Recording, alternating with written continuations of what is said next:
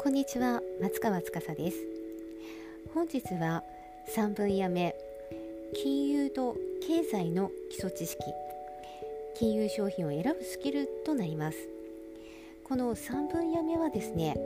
かなりボリュームが多くて12項目こちらの中だけでもあります。ですから本日は金融取引の基本としての素養ということで3項目だけ進めさせていただきます。取引の基本としての素養の中にはまず1つ目契約をする時契約の基本的な姿勢契約書をよく読むであったり相手方や日付金額支払い条件など明記されているか不明点があれば確認するなどを習慣にしてください。2つ目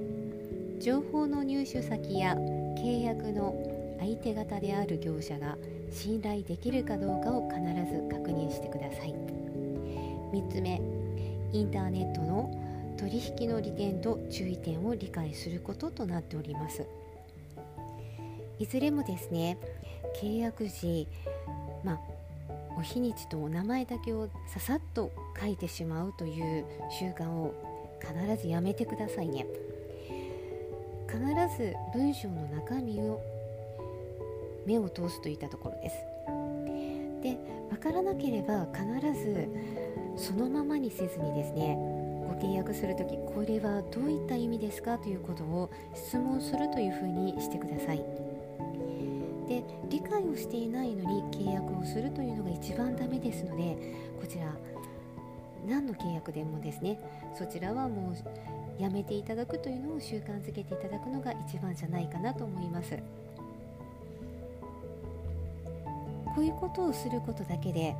詐欺被害からも、まあ、身を守れるといったところもありますのでぜひ皆様ですねこういったわからないことにはすぐ、まあ、流してしまうんではなくて必ず不明点は確認をすることとご自身が理解できないものに関しては契約をしないというのが鉄則です。では本日こちらは金融取引の基本としての素養ということを本日させていただきました明日は金融分野の共通というふうに入っていきます本日もありがとうございました。